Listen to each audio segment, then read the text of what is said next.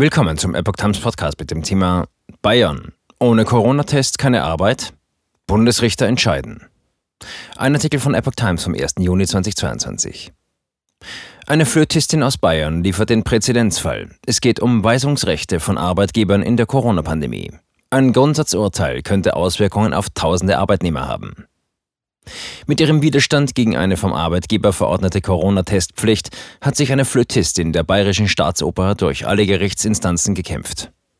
Heute sollen nun Deutschlands höchste Arbeitsrichter in Erfurt entscheiden, ob Arbeitgeber ihren Angestellten Corona-Tests vorschreiben können. Rechtlich geht es um das Weisungsrecht von Arbeitgebern und die Konsequenzen daraus. Damit landet ein weiterer Corona-Streitfall vor dem Bundesarbeitsgericht.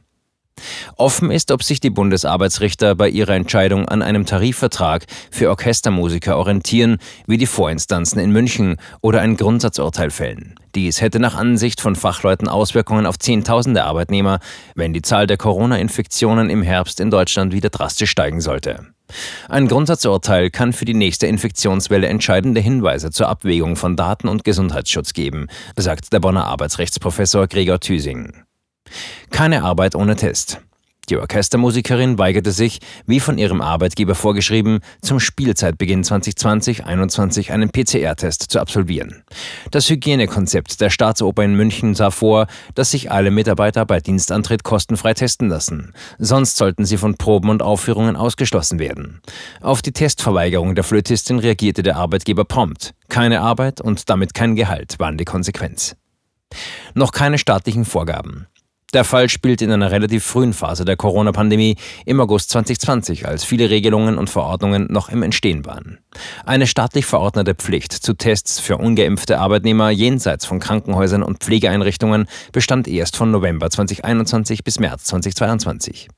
Die Bayerische Staatsoper stellte, wie viele andere Arbeitgeber in Deutschland auch, ein eigenes Hygienekonzept für ihre zu diesem Zeitpunkt etwa 1000 festen Mitarbeiter auf, darunter 140 Orchestermusiker was die Klägerin will.